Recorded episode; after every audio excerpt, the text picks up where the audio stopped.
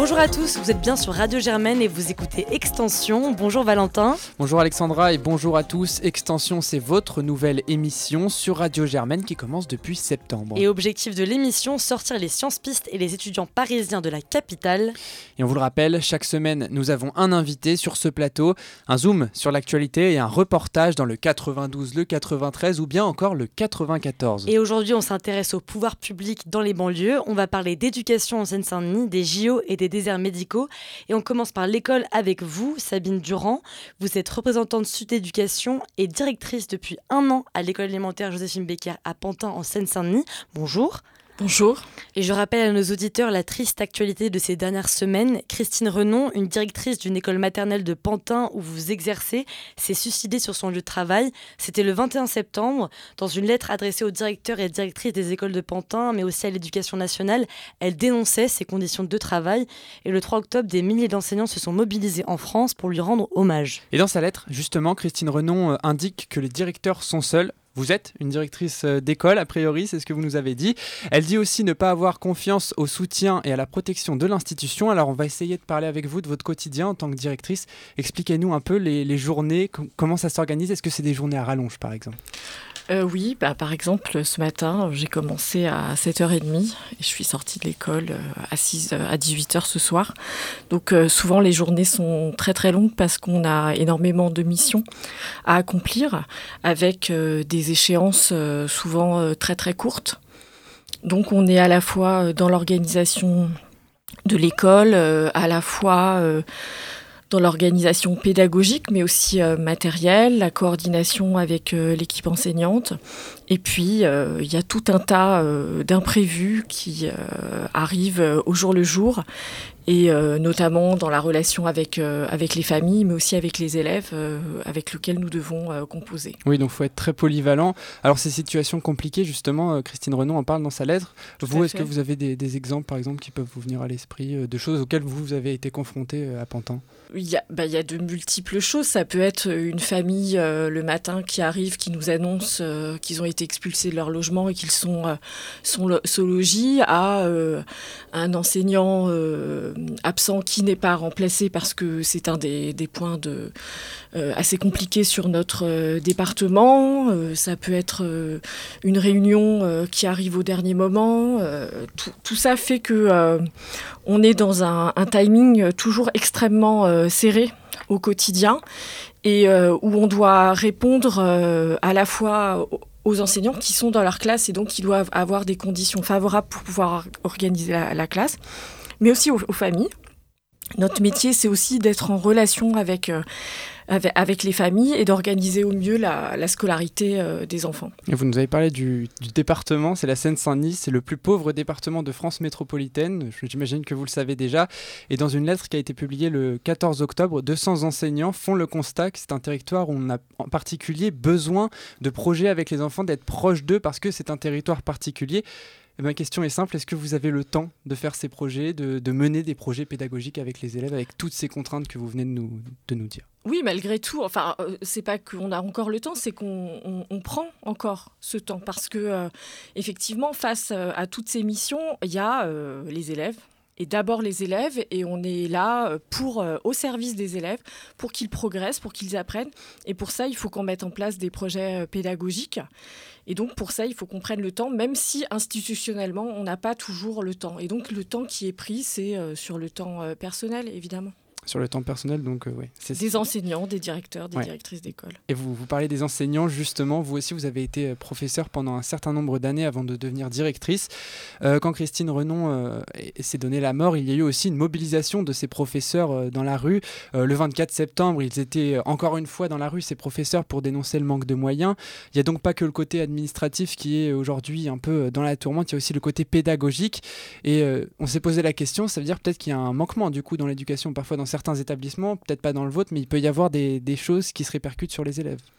Mais quand en fait, la problématique, c'est qu'on est de plus en plus euh, contraint par euh, ce que je disais des échéances administratives, des, demandes institutionnelles qui ont très peu de rapport avec la pédagogie et, et, les élèves. Et donc, on nous demande de, plus, de rendre de plus en plus de comptes, on nous demande de plus en plus de choses très écrites sur des projets avec de moins en moins de moyens. Et donc, c'est ça qui, pose problème. Ensuite, on est aussi dans un temps politique, j'allais dire, où euh, on a des, réformes qui s'amoncellent. Pour certaines, euh, elles n'ont même pas le temps de se mettre en place qu'il y a une nouvelle mandature ou un nouveau ministre et donc une nouvelle réforme qui détricote la précédente. Et ça, à chaque fois, ça demande un temps euh, de concertation, de préparation avec les élèves, par exemple, quand on met en place les nouveaux programmes. Il nous faut un an il faut un an à une équipe pédagogique pour euh, voir comment on va pouvoir euh, mettre en œuvre des nouveaux programmes.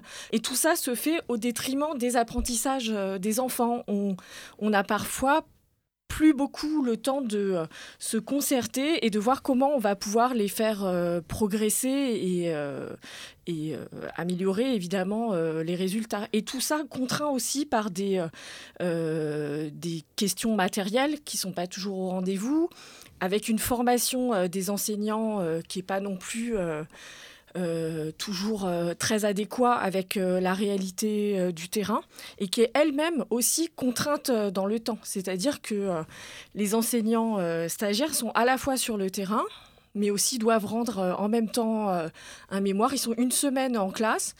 Euh, une semaine en formation et ils doivent aussi rendre euh, un mémoire. Tout ça peut pas se faire dans de bonnes conditions. C'est assez paradoxal ce qu'on entend parce que vous êtes à la fois, vous nous décrivez une urgence du côté des équipes pédagogiques pardon, et administratives, alors que quand on pense à un enfant, on imagine qu'il a besoin de stabilité justement pour, euh, pour être éduqué, surtout des jeunes enfants. Donc est-ce qu'il n'y a pas des risques que toute cette urgence, elle se répercute aussi dans la tête des enfants plus tard, que leur éducation soit pas assez stable quand ils sont jeunes? Le fait d'être dans des conditions, dans un département où il y a énormément de jeunes collègues qui sont toutefois euh, assez euh, toutefois motivé. Hein. Voilà, on est aussi dans un département où il y a énormément d'enseignants contractuels qui débarquent dans les classes sans formation. Donc tout ça effectivement crée des, instabilités euh, pour les pour les enfants, d'autant plus quand il y a des problèmes de remplacement et il y a des classes qui parfois connaissent un, deux, trois, quatre, cinq remplaçants à l'année. Tout ça effectivement n'est pas facteur de stabilité. Et donc on a vraiment l'impression que là où il faudrait mettre le plus de moyens où les enfants ont le plus besoin, notamment en éducation prioritaire, on ne nous donne pas les moyens de fonctionner. On parle de manque de moyens. Aujourd'hui, les professeurs euh, sont souvent en colère. Une directrice vient de se donner la mort. C'est le système entier, c'est le ministère peut-être qui est malade. C'est quoi qui est malade? On est, euh, ben, c'est oui, c'est le système. On est dans un système euh, pathogène en fait pour en ce qui concerne les conditions de travail des, des enseignants et assez inefficace en ce qui concerne les, euh, conditions d'apprentissage euh, des enfants où euh, on feint d'ignorer que la question des inégalités économiques et sociales du département n'entre pas en ligne de compte sur, dans la question de l'éducation des enfants. Et justement, par rapport aux solutions qui sont apportées, enfin mises en avant, le ministre de l'Éducation, il annonce vouloir organiser un comité de suivi sur les conditions de travail des directeurs d'école avec des consultations dans chaque département. Est-ce que pour vous c'est suffisant? J'ai envie de vous dire que c'est un énième machin. Enfin, euh, le, euh, le, le, on sait que le, gouvernement actuel a pour projet euh, d'instaurer un statut pour les directeurs et les directrices d'école. C'était d'ailleurs un, des, un des articles de la loi pour l'école de la confiance qui a été donc validé à partir de, donc qui est mis en, en œuvre à partir de cette rentrée scolaire. Et l'article concernant les EPS c'est-à-dire les établissements publics des savoirs euh, fondamentaux, les, pardon, les EPSF, euh, donc qui instaurait de fait un statut de supérieur hiérarchique pour les directeurs et les directrices d'école a été retiré sous la pression de la mobilisation euh, des enseignants l'année dernière. Donc on a un petit peu l'impression que là, que le ministère instrumentalise le suicide de notre euh, collègue Christine Renon pour remettre sur la table la seule chose qu'il a proposée, c'est-à-dire un statut pour les directeurs et directrices d'école. Or, un statut, ça veut dire plus de hiérarchie. Il ne me semble pas, nous sommes nombreux à penser que c'est pas en ayant un statut qu'on va permettre euh, euh, de d'avoir une école plus égalitaire et de permettre aux élèves de, progresser euh, davantage et à l'école de mieux fonctionner. Parce que plus, enfin, du coup, plus de hiérarchie, ça veut dire plus de responsabilité aussi pour les directeurs. Est-ce que c'est ça dont ils ont besoin actuellement non, je pense que ce dont on a besoin, c'est une reconnaissance de notre polyvalence, qui est, il faut et bien le dire,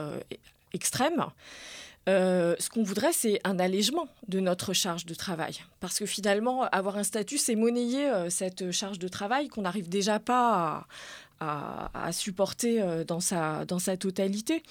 Donc, un statut, ça ça va pas nous, aider en cela. Par ailleurs, il me semble que ça va nous éloigner des, euh, familles, des, élèves.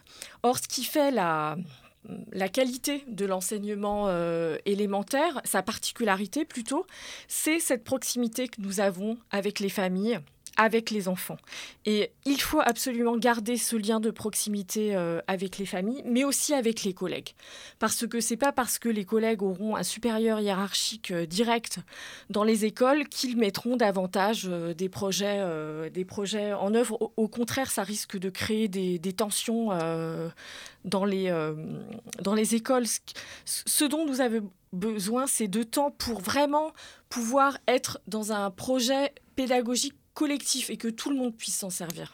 Du coup, pour pouvoir euh, alléger euh, les tâches des directeurs, est-ce qu'il faudrait par exemple créer des nouveaux postes d'aide administratif ou, euh, oui. des nouveaux postes autour des, directeurs qui ne sont pas forcément des profs, hein, des enseignants mais qui apportent un soutien. Oui, les aides administratives, c'est une piste. D'ailleurs, il y, en a, il y en a eu par le passé. Elle, Pardon, elles étaient euh, cependant euh, avec des contrats précaires. Je dis elles parce que c'était beaucoup euh, des femmes. Mhm. Des contrats très précaires, peu rémunérés. donc, ce qu'il faudrait, c'est des aides administratives, mais créer un vrai, un vrai métier avec un vrai statut et un vrai salaire. Mhm. Et du coup, comme disait Valentin, vous avez été euh, enseignante avant d'être euh, directrice. Est-ce que on pourrait redéfinir le rôle justement des directeurs pour qu'ils puissent euh, répondre à cette pression en donnant plus de responsabilité peut-être aux professeurs? Alors oui, les, directeurs et directrices d'école sont des enseignants chargés de direction. Et c'est une chose à laquelle on tient énormément. Enfin, en tout cas, on est assez nombreux à y tenir énormément. Effectivement, pour que alléger la cette, euh, j'allais dire, cette pression, cette, euh, cette euh, avalanche de tâches qui incombe à la direction d'école, effectivement, il faut créer des conditions pour pouvoir avoir une gestion plus collective des écoles. Néanmoins, la décharge de direction, quand il y en a une complète comme la mienne, elle est pour, pour l'école, pour les, pour les pour, les, pour que les enseignants puissent travailler et se consacrer à leur classe euh, de façon euh, plus, euh, plus sereine. Et donc, effectivement, plus on crée de collectifs, plus chaque acteur de l'école se sent partie prenante du projet de l'école, plus on permet aux enfants de, progresser et de réussir, effectivement. Mmh. Et pour conclure, euh, concrètement, du coup, qu'est-ce que vous attendez de la part du ministère de l'Éducation aujourd'hui, maintenant, après tout ce qui s'est passé? Mais Déjà, la, reconnaissance euh, du, geste de, Christine, c'est-à-dire qu'elle s'est quand même donné la mort sur son lieu de travail. Elle explique euh, son suicide par rapport à, ses conditions de travail. Elle, en donne, les causes. Donc, on, déjà, on, attend du ministère qu'il le reconnaisse, cela, ce qui est quand même pas, ça n'en prend pas le chemin, on va dire.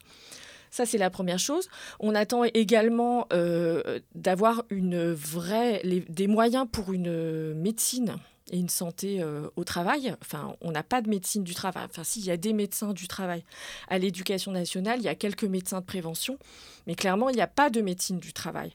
Or, pour, euh, alors je ne sais pas si on aurait pu prévenir euh, le suicide de, Christine, mais en tout cas, il faut pouvoir créer des espaces pour que les enseignants puissent dire leur, leur mal-être au travail et, puissent, et, qu'on puisse prévenir ce, ce, type de situation.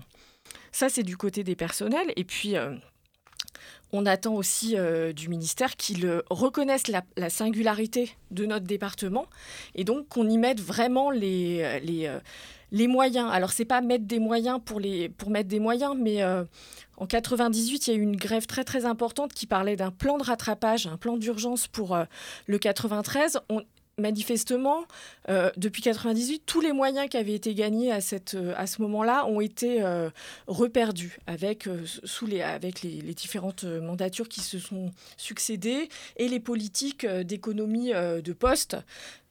qui, ont, qui ont présidé donc aux, différentes réformes. Et donc, Là, on attend mais de, vrais moyens, des vrais moyens. C'est, ceux qui ont le moins qui doivent avoir plus. Mmh Mais ce sera le, mot de la fin. Merci beaucoup d'avoir été avec nous, euh, Sabine Durand. Et tout de suite, pour la musique du jour, pardon, on reste en Seine-Saint-Denis, direction Romainville cette fois-ci. Les rappeurs DTF ont sorti un nouvel album, ça s'appelle On ira où Et on écoute tout de suite la chanson qui porte le nom de cet album. Elle me tend la main, je lui tords son âme. Quand t'as les sous, le mauvais oeil. Je suis avec Pietro, je suis fait lélé. À peine midi, je suis déjà ouais, ouais, ouais. Vendetta, fra benga, benga. Si t'as un plan sous ou de la genja. Fais néné, fais néné. Maintenant les youvois fument des gros joints avec les bacs. Les hommes se sont perdus, normal que je suis seul sous peu. Je tourne en haut comme une défonce. La poisse me colle, mais tout ira mieux demain. Igo la me saoule, bloqué dans le four, il me faut les sous et je me dis que demain. C'est loin, c'est loin, c'est loin. Ok, ami, je m'en vais. Loin de cette traite, je mets la mi-falaise. Et puis je quitte la terre. Erreur de jeunesse, eh, eh, ouais. Tout va mal quand on regrette, eh, eh, ouais. On a grandi dans la haisse, eh, ouais. Solidaire même dans la eh, ouais. On ira où? Là où le vent nous mène, non jamais. Pas comme eux, pas mouton. Je suis un lion dans la jungle. Le lion est dans la jungle.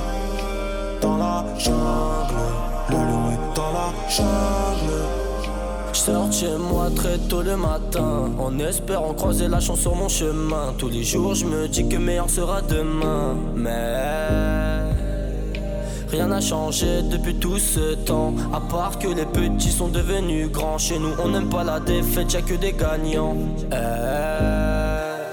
Fais belle à ton gosse, le coin de rue est mauvais, faut pas le fréquenter. T'as beau faire l'âme fort, c'est pas tes bras gonflés qui vont nous épater. Alors je me dis qu'il est temps qu'on avance. Toujours prévoir avoir un coup d'avance. Eh ben on va se les faire La nuit tombe, loups se réveillent. Ah ouais. Erreur de jeunesse, eh, eh, ouais. Tout va mal quand on regrette, eh, eh, ouais. On a grandi dans la haisse, eh, eh, ouais. Solidaire même dans la thèse, ouais. On ira où? Là où le vent nous mène, non jamais. Pas comme eux, pas mouton. Je suis un lion dans la jungle. Le lion est dans la jungle. Dans la jungle. Le lion est dans la jungle.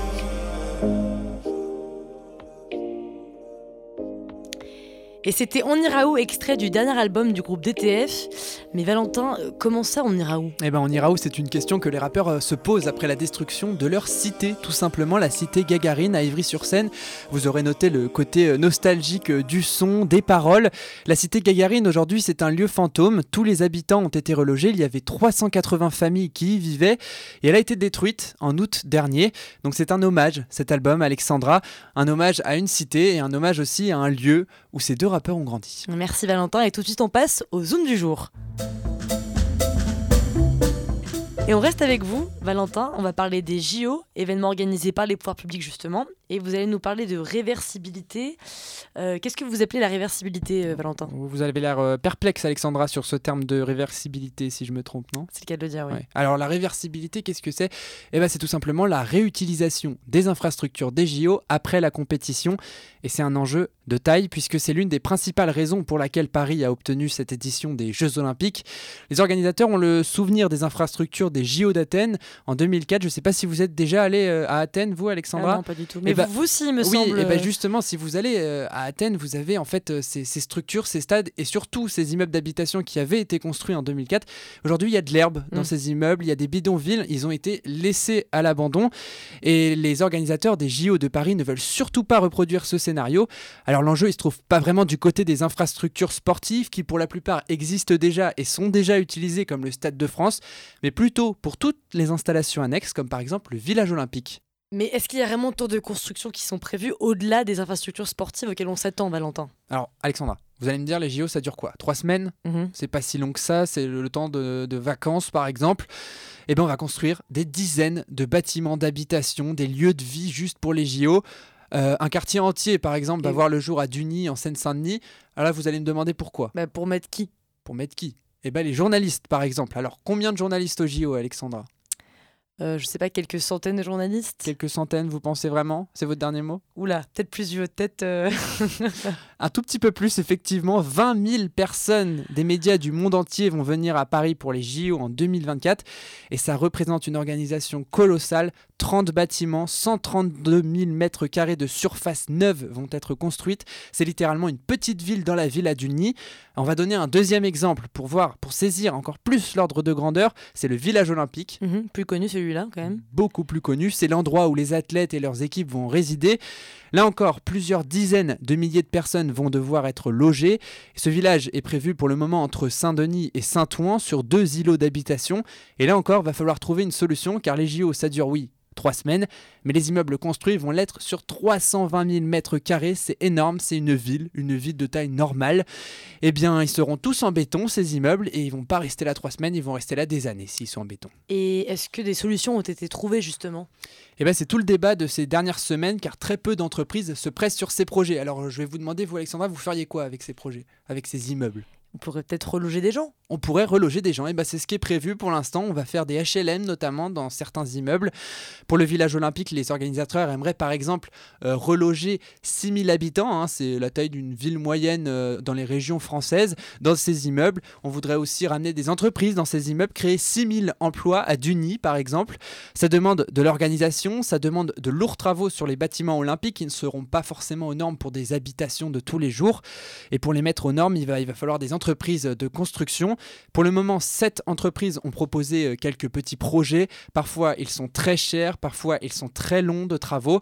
L'appel d'offres, lui, se termine le 22 novembre. Il va donc falloir trouver une solution assez rapidement parce que, je le rappelle, l'un des arguments principaux de la candidature parisienne au JO 2024, c'était précisément la réversibilité. Oui, donc si je comprends bien, les pouvoirs publics ont encore un petit peu de pain sur la planche, Valentin. Tout petit peu de travail, effectivement, Alexandra. Merci. Tout de suite, on passe au reportage du jour.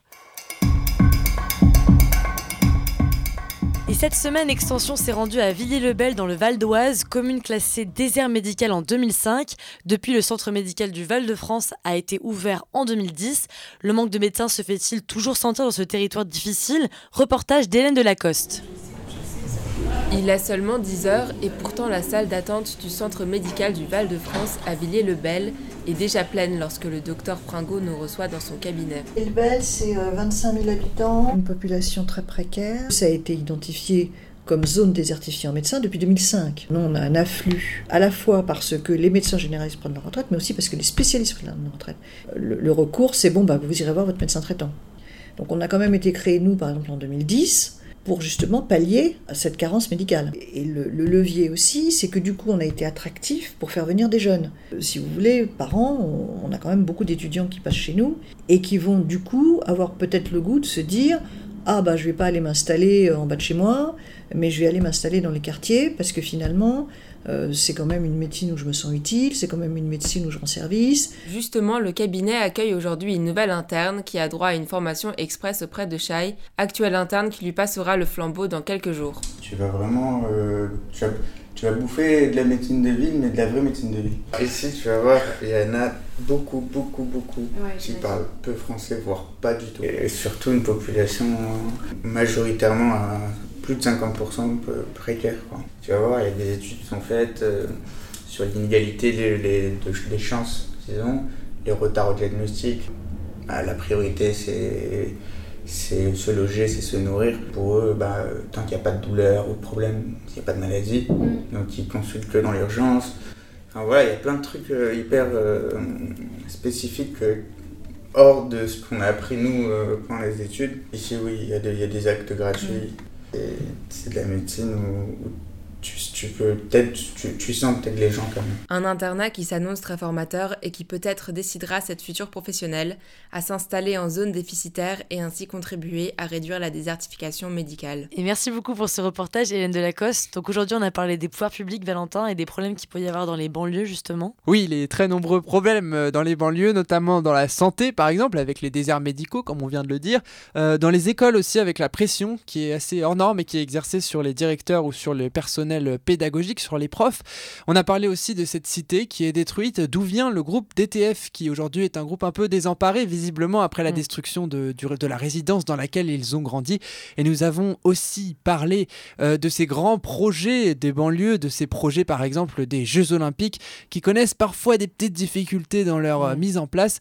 Mais bon, quand il y a des problèmes, eh ben, il se trouve qu'il y a aussi des solutions et de l'espoir quand on pense notamment à ces internes qui se rendent dans les déserts médicaux pour, euh, pour aider les territoires les plus reculés ou peut-être même à ces bâtiments qui serviront à loger euh, des, personnes euh, après les JO. Après les JO, oui, il y a des HLM, 6000 habitants, on en a parlé tout à l'heure, donc il y a des solutions effectivement. On l'espère en tout cas. Eh bien, merci beaucoup de nous avoir écoutés cette semaine. Et à dans deux semaines surtout avec un nouvel invité, un nouveau reportage et un nouveau zoom sur l'actualité. N'hésitez pas à nous envoyer des messages, vos idées, vos recommandations, bref, on vous écoute et on vous dit à bientôt